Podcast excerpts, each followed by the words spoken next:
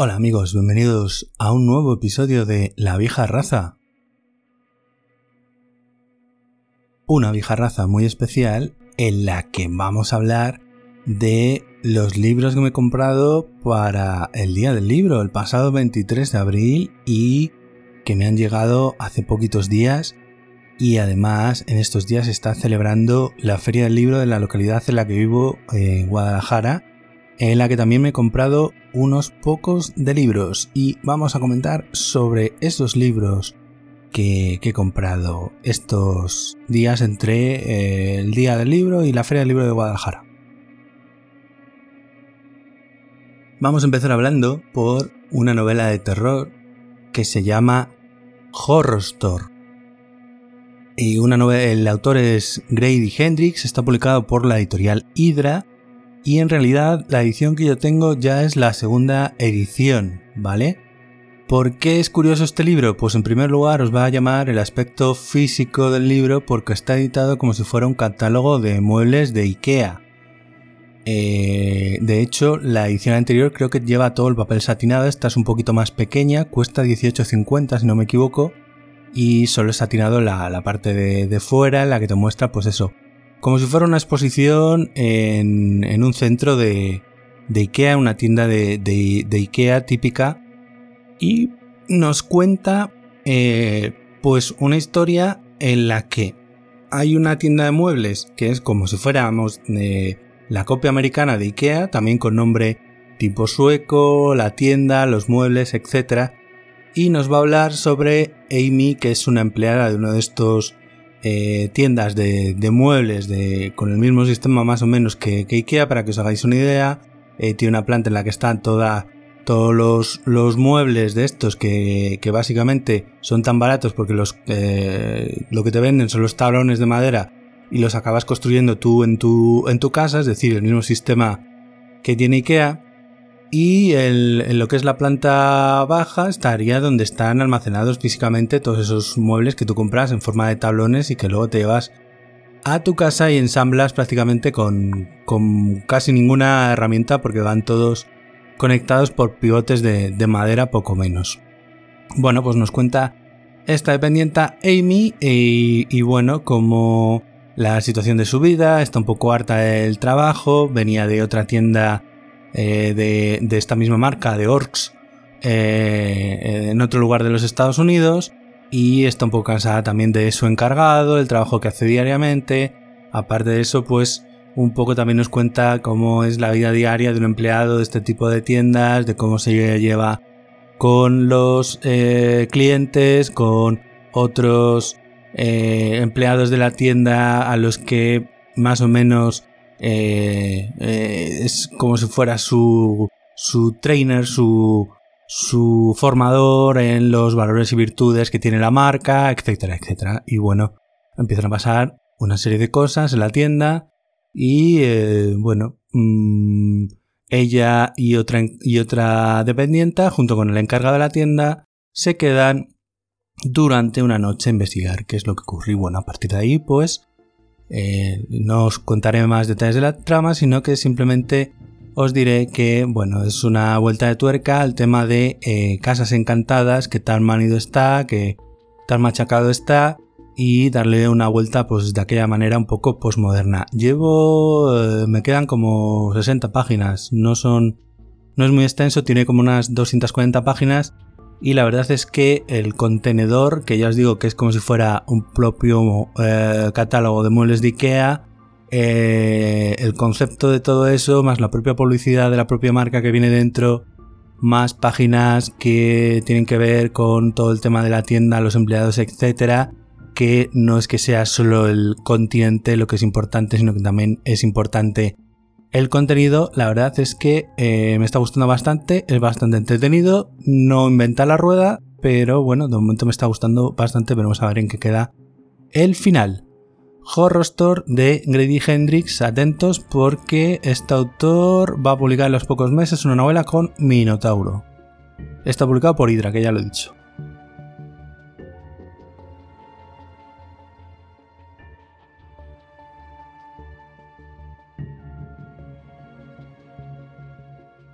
A continuación, una de esas publicaciones de esas editoriales pequeñas que tanto mimo, que tanto cariño le ponen a todo lo que editan, sea del autor que sea. Se trata de Bohemios del Valle del Sesqua de W.H. Pugmire publicado en la biblioteca de Carfax.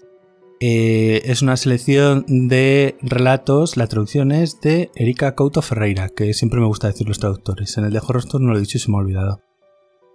Este autor es muy poquito conocido en nuestro país, pero en eh, los Estados Unidos era poco menos que uno de los mayores seguidores de los mitos de Cthulhu, Cthulhu, Tulu, Chulhu, Putulu, Lulu que puedas encontrar en, todo el planeta. De hecho, uno de los mayores estudiosos de Lovecraft, como es St. Josie, así lo marcaba. Eh, Pugmire mm, murió en 2019 y aquí tenemos una selección de los relatos de, eh, de este autor, tan desconocido por aquí, pero que es muy reconocido en todo el ámbito anglosajón por ser uno de los mayores seguidores modernos de HP Lovecraft, con lo cual, si te gustan las historias del The Providence, pues Bohemios del Valle del Sesqua, que es como el valle, el valle eh, mm, que se crea, donde se desarrollan todas sus historias, igual que la Nueva Inglaterra de, Lovecraft, pues exactamente igual, pues te va a gustar. Como siempre, la edición es eh, súper cuidada y no estoy por seguro que decir que el texto es perfecto porque las chicas de eh, la biblioteca de Carfax dan con un cuidado, con un cariño y con una dedicación al género completamente increíbles y hay que apoyar un poquito a estas editoriales pequeñas que lo hacen tan bien, pero que a lo mejor su producto no es tan mayoritario, quizás como el de eh, otras editoriales mucho más mainstreams. Bohemios del Valle del Sesqua de WH Pugmire. No es novedad, tiene ya un par de añitos, yo creo. A ver, vamos a ver de qué año es.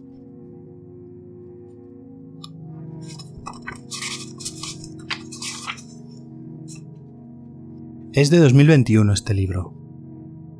Y os voy a leer lo que dice la contraportada grietas en el tiempo y cosas muertas que acechan entre las estrellas, soles negros que nos reclaman llameantes de malas intenciones, como esos vidrios rotos sobre nuestras cabezas. Míralo, Frank, míralo. Las estrellas hambrientas y las lunas muertas nos reclaman. Nos absorberían a otros mundos, a galaxias insondables, donde ser mortal no significa nada. Dimensiones oscuras en el vacío definitivo, frío, frío sobre nuestros ardientes ojos mortales, avatar de Nyarlathotep que se escabulle entre dimensiones y deja atrás de sí un olor despreciable a locura y recuerdos, arde dentro de mi cerebro. Quema como un hielo de otro mundo. Esto es un fragmento del relato Lugares impíos. Bohemios del Valle del Sesqua W.H. Pugmire, la biblioteca de Carfax.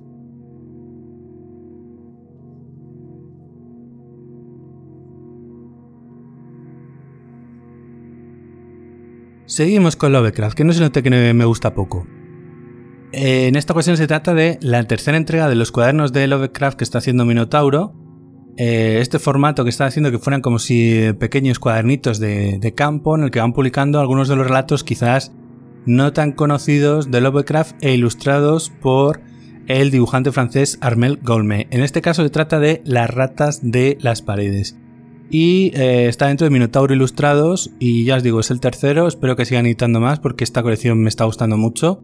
Eh, los lápices del autor francés son realmente bastante chulos y suelen incluir también unos cuantos dibujos a tinta que suelen ser eh, los bocetos de la portada y algunos otros dibujos descartados para la portada, así como el propio acercamiento del autor al texto del que nos está hablando. Y lo que voy a buscaros es el eh, traductor.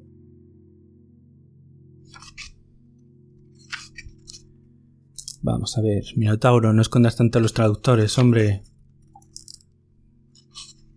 A ver. ¿Dónde está la traducción de esto?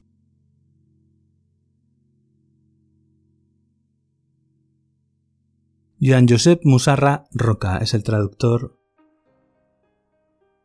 de este relato de Lovecraft. Y la contra dice así, En 1923, el heredero de la Poer decide reconstruir el priorato de Exam, una residencia familiar en grave estado de abandono, situado en la cima de un acantilado que domina el valle y drena las supersticiones más oscuras. El edificio parece cristalizar la maldición que pesa desde siempre sobre el extenso linaje de De la Poer. Después de su completa restauración, el nuevo propietario espera rehabilitar el majestuoso edificio, pero de repente sus proyectos se verán afectados por extraños acontecimientos. ¿Y si en realidad el priorato estuviera construido sobre cimientos infestados por ratas y embrujados por antiguas civilizaciones? Bueno, pues como os decía, eh, publicado por H.P. Lovecraft, ilustrado por Armel Caolmé. el autor este es nacido en 1981, de padre etnólogo y madre periodista, es un ilustrador diplomado por la Penning Academia Julian y en los cuadernos de Lovecraft encuentra la oportunidad de conjugar su afición a los cuadernos de dibujo con la fascinación por Howard Phillips Lovecraft. Dagon fue la primera novela corta con la que inició esta experiencia inmersiva dentro del universo literario del maestro de Providence una proyección visual tanto de sus delirios como de sus obsesiones. Ya os digo que este es el tercero de los cuadernos de Lovecraft, Las ratas en las paredes. Anteriormente teníamos Dagon, el segundo fue ciudad sin nombre y este es el tercero y a ver si eh, siguen publicando porque la verdad es que tanto el formato como el concepto sí de la colección la verdad es que me gusta bastante. Pasamos al siguiente. Por cierto, que no lo había dicho, pero menos el de Horror Store, estos libros de los que os voy a hablar ahora, me los ha traído eh, libreriaciberdark.net, del que ahora vamos a hablar un, poquito más. Y eh, aprovechando pues eso, el descuento que hacen, al igual que el resto de librerías, durante el 23 de abril, el día del libro. Y tradicionalmente, Librería Ciberdark eh, suele hacer un regalo a los lectores eh, que compran durante ese periodo. El año pasado regalaron un ensayo de Luis García Prado, 1984, el totalitarismo, y en esta ocasión se trata de un conjunto de ensayos, prólogos de eh, Julián Díez, que titulado Prospectiva. Julián Díez es uno de los ensayistas eh, teóricos de la ciencia ficción más reconocidos en este país. ha sido pues eh, ensayista, eh, crítico, prologuista eh, y aquí tenéis varios de sus textos, principalmente en la no ficción y en lo que es la teoría literaria de la ciencia ficción en español. uno de esos regalitos interesantes para leer con calma que nos hace Cyberdark todos los años a los que compramos durante el día del libro en su librería.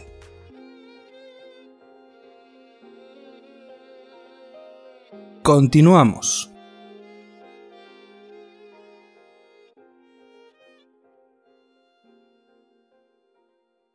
Hace bien poco os hablaba de eh, un poco de odio de Joe Abercrombie junto con mi colega César Brito. Hablábamos de Grimdark, que César no sabía lo que es el Grimdark. Y eh, yo había ido a hablar muy bien de Ferran Varela y de su obra El Arcano y el Jilguero, publicado en ediciones El Transbordador. Y la verdad tenía ya ganas de leerlo porque no dejan de hablarme bien de este autor y me apetece mucho, mucho sumergirme entre las páginas de esta historia. Entonces eh, lo, cogí para, para, conocerlo porque ya, ya os digo, eh, lo menciona como una de las eh, mejores publicaciones en español de los géneros fantásticos, bien prologado por Antonio Torrubia, librero del mal de eh, Librería Gigamés de Barcelona. Entonces, si viene con el aval de, Antonio, seguro que, esto es canela fina. Os leo la contra. Esperaré a que toda Han sea conquistada. Esperaré a que no sea necesario un ejército a que no haya adversario contra el que el imperio pueda luchar. Esperaré a que el hijo del emperador tenga edad para gobernar con tal de evitar una guerra civil en pos del trono del mesetatrigo, y entonces os mataré a ti y al emperador. Os daré la muerte más dolorosa que pueda concebirse en este mundo, agonizaréis durante semanas, y eso no será más que el comienzo. Pasarán meses desde que empiece a torturaros hasta que vuestros rostros terminen en mi capa diabólica. Mez en el ariete es un arcano del tormento. Un demonio inmortal que disfruta desollando a sus víctimas. Su oficio, torturador al servicio del imperio, lo ha llevado a cometer crímenes aberrantes contra personas indefensas y la única ayuda con la que cuenta para sobrellevar la culpa es el convencimiento profundo de que lo hace por un bien mayor. Pasa los días viajando de un frente a otro, rindiendo ciudades asediadas y sofocando rebeliones para que el emperador Tien Se Ben, un tirano megalómano del que ha jurado vengarse en cuanto no haya más tierras por conquistar, sin embargo, el precario equilibrio de la danza que debe bailar para perseguir sus propios fines mientras finge lealtad al imperio, se ve alterado cuando conoce a Nara, una huérfana de guerra que no lo trata como el monstruo que él mismo cree ser. El Arcano y el Jilguero de Ferran Varela, publicado en ediciones El Transbordador. La edición es muy bonita, ¿verdad? Así que habrá que darle un ojo porque pinta muy, muy bien este libro.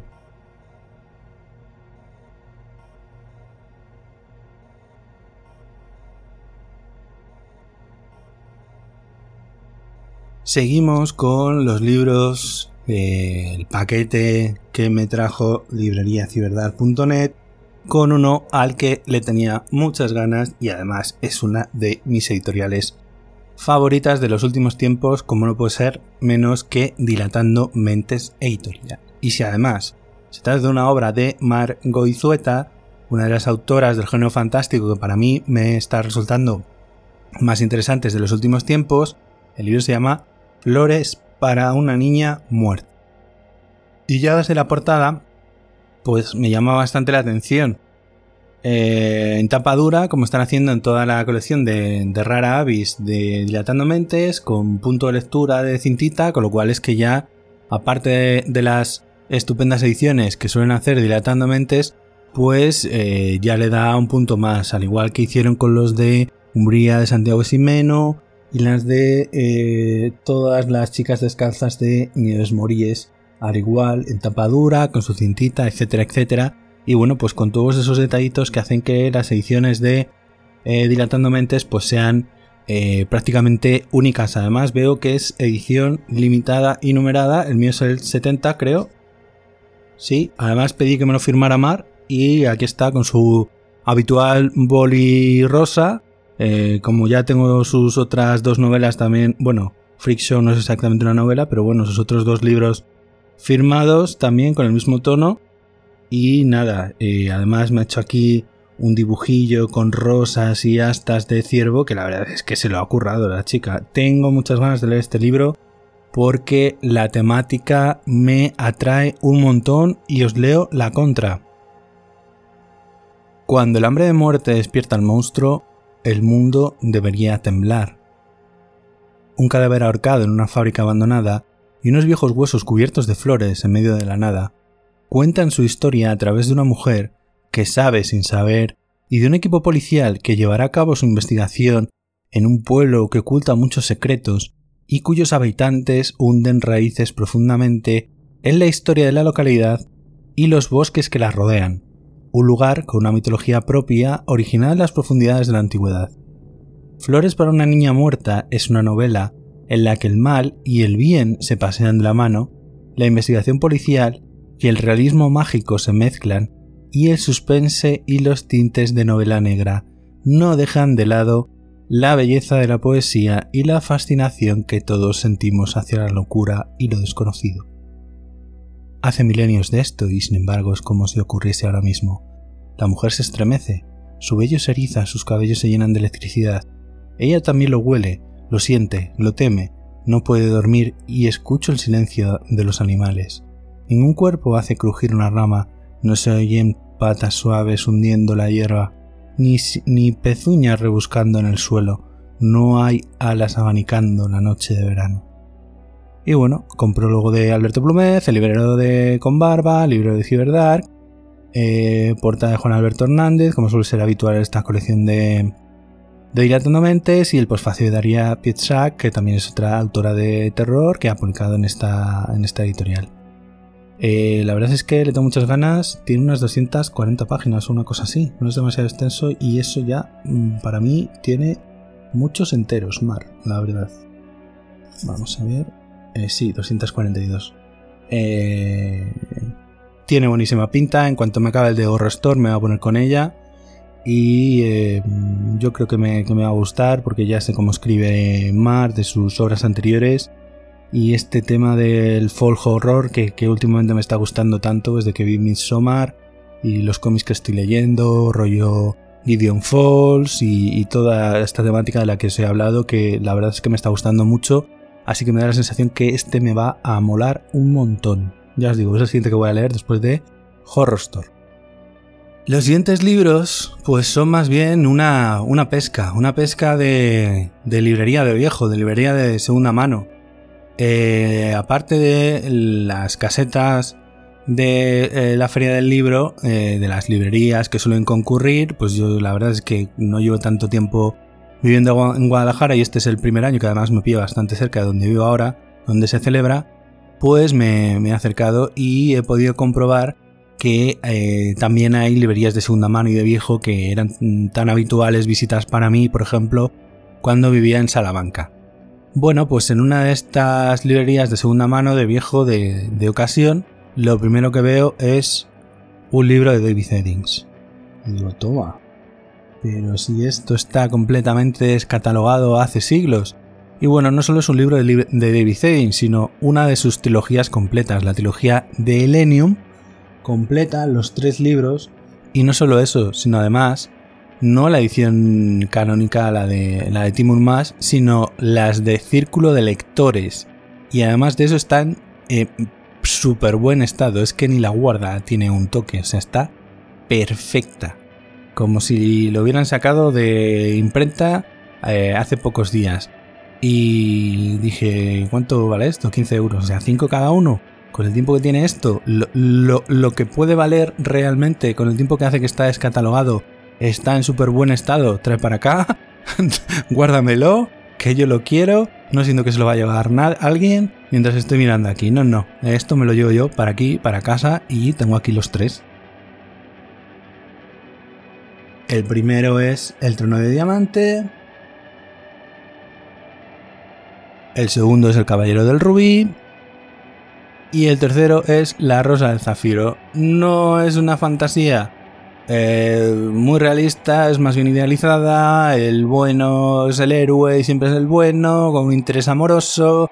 Los dioses están por ahí, son malísimos, y etcétera. O sea, no esperéis gran cosa. Eddings escribe siempre Sota Caballo Rey y, bueno, es hijo de su tiempo, que, es la mayoría de la fantasía escrita en los 80, aunque quizás es más conocido por sus otras series, las crónicas de Belgaraz y las crónicas de Malorea, eh, y también escribió otras muchas cosas, pero bueno, quizás eso sea lo más conocido en España y bueno, casi todas estas obras de género fantástico eh, más eh, conocidas, más canónicas, más clásicas, recibieron una edición por parte de Círculo de Lectores que durante un tiempo em, la verdad es que esa edición era incluso mejor que la original.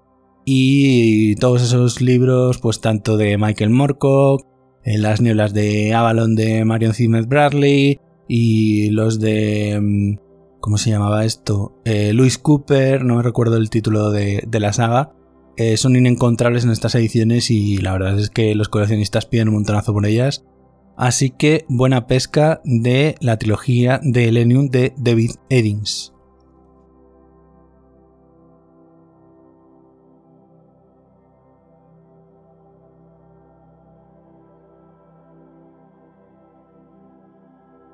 Y una vez terminados con los libros, por así decirlo, pues vamos a continuar con los cómics.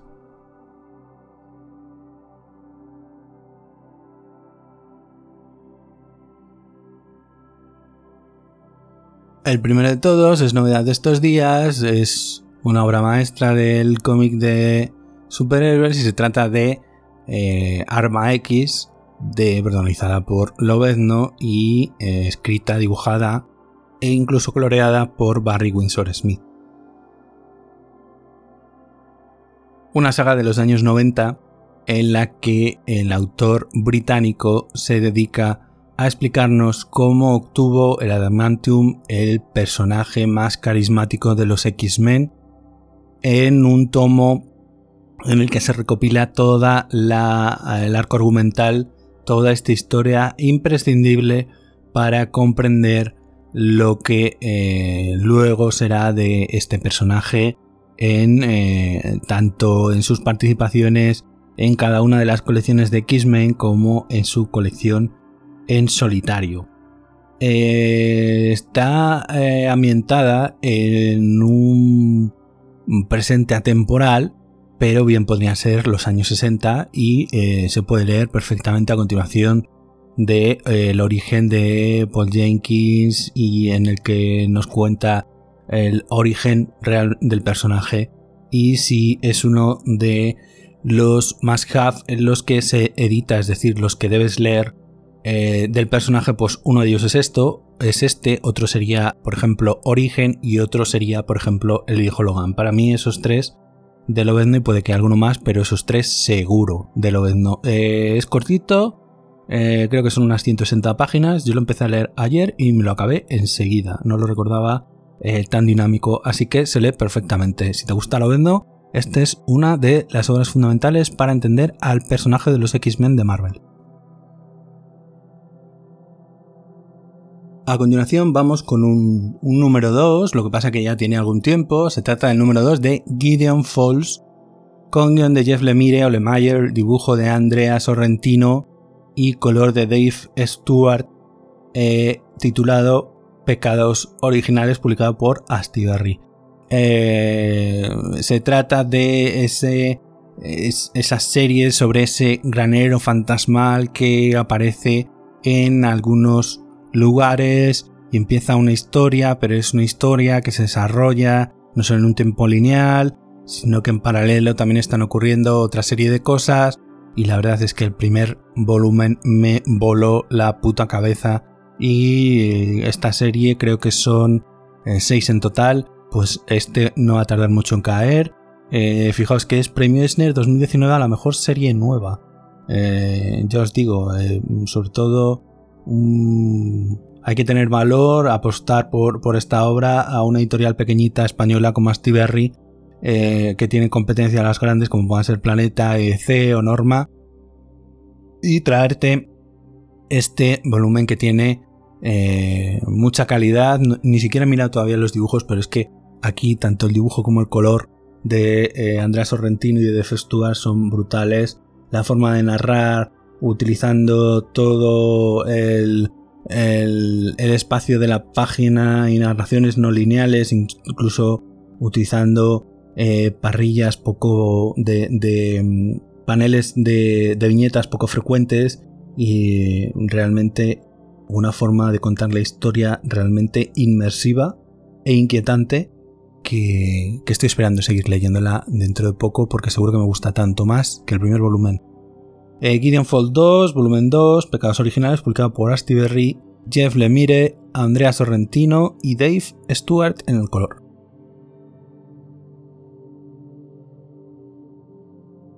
Pues el anterior se trataba de una segunda parte, en esta ocasión ya se trata de una tercera.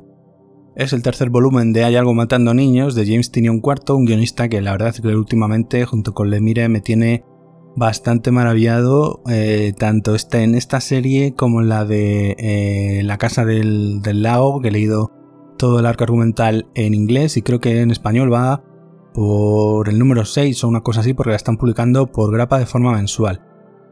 Eh, hay algo matando niños. James tiene un cuarto en el guion, Berter de Ledera en el dibujo y Miquel Muerto, que creo que es español, en el color. Si antes decía que Gideon Falls, el dibujante, utiliza eh, los paneles de una forma poco habitual, pues aquí hay veces que esos paneles te dan más sensación de agobio o incluso de más amplitud porque hay algunos que en los que utiliza la doble página como si fuera eh, las, las viñetas estuvieran colocadas de izquierda a derecha utilizando todo el espacio de la doble página y otras no, con lo cual a veces da la sensación de, de amplitud o de estrechez dependiendo de lo que te quiera transmitir en esa escena, en ese espacio y la verdad es que está, me gusta mucho, es una de las cosas que más me gusta de esta serie de cómo el dibujante utiliza el espacio de la página pero no se limita a él sino que a veces se lo traspase y lo considera como si la, página realmente estuviera constituida por, por, por, otro y la, y la dobla. No es como si fueran las splash pages típicas en las que se hace un dibujo a doble página, sino que utiliza el doble espacio de la página como si fuera uno solo. Y la verdad es que ese efecto cuando lo quiere lograr, cuando quiere que sienta esa amplitud, como por ejemplo en espacios abiertos, pues está bastante logrado. Y en otras ocasiones cuando está en espacios cerrados utiliza el, espacio habitual de la página con viñetas estrechitas para que sientas un poco más de agobio, de sensación de cerrazón, de ahí también esa forma de estructurar las viñetas pues va creando el ambiente que, que requiere la historia, que se trata de una historia de terror. Vamos a leer qué pone la contra. No todos los monstruos se ocultan en la oscuridad. Archer Peak está cerrado a calicanto, puesto que Erika, Slaughter ha perdido el control de la situación y las noticias de los asesinatos se han difundido fuera de la ciudad. Pero cuando la casa de Slaughter llega para solucionar el asunto a cualquier precio, Erika descubrirá que la verdadera amenaza para los que la rodean no son quienes ella esperaba y el precio por evitar el desastre puede ser demasiado alto para que alguien lo pague. Y bueno, no os leo más porque se puede cometer algún tipo de spoiler. Algo matando niños, volumen 3. Eh, no sé si va a ser serie cerrada, si va a ser serie abierta, pero bueno, de momento, por lo menos esta serie la llevo al día.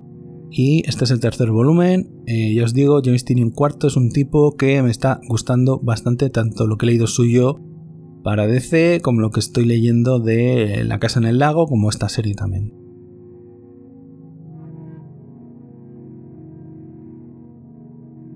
Y por último, en este book haul un tanto improvisado y apresurado del Día del Libro y de la Feria del Libro de Guadalajara, el último cómic se trata de Once and Future, eh, volumen 1, El Rey ya no está muerto, con Kieron Gillen en el guion, Dan Moore en el dibujo y Tanra Von en el color. Esta es una serie de la que se va a publicar dentro de poco el cuarto volumen, con lo cual esta todavía tengo que correr para cogerla.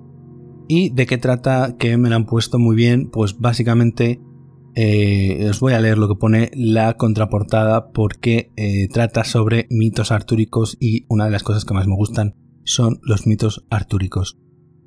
Cuando un grupo de nacionalistas descubre la legendaria vaina de Excalibur, utilizan su magia para traer de entre los muertos al rey Arturo y hacer realidad una sombría profecía.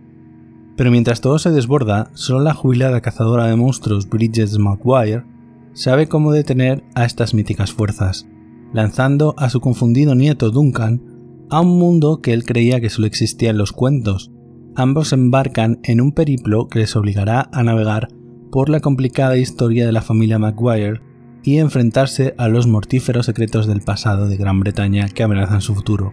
Escrito por Kieron Gillen, eh, ilustrado por Dan Mora, ganador del premio Bruce Manning, Once and Future es una moderna aventura épica que desafía la forma que tenemos de ver nuestra mitología según la esencia de un clásico intemporal. Me han hablado de que es muy cafre, de que eh, no se corta un pelo con la violencia, de que le da una vuelta al mito que es muy entretenida, que es muy adulta y que es muy recomendable. Así que este va a ser otro de los próximos que voy a leer, al igual que el de Hay algo matando niños está publicado en Planeta Comic y ambos son del el estudio de Boom Studios.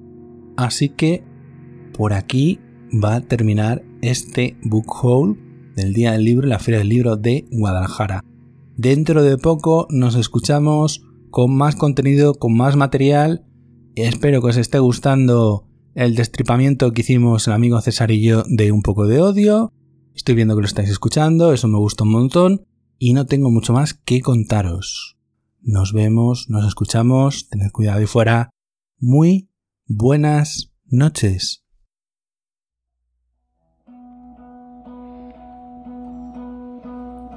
Grind your heels into the sheets.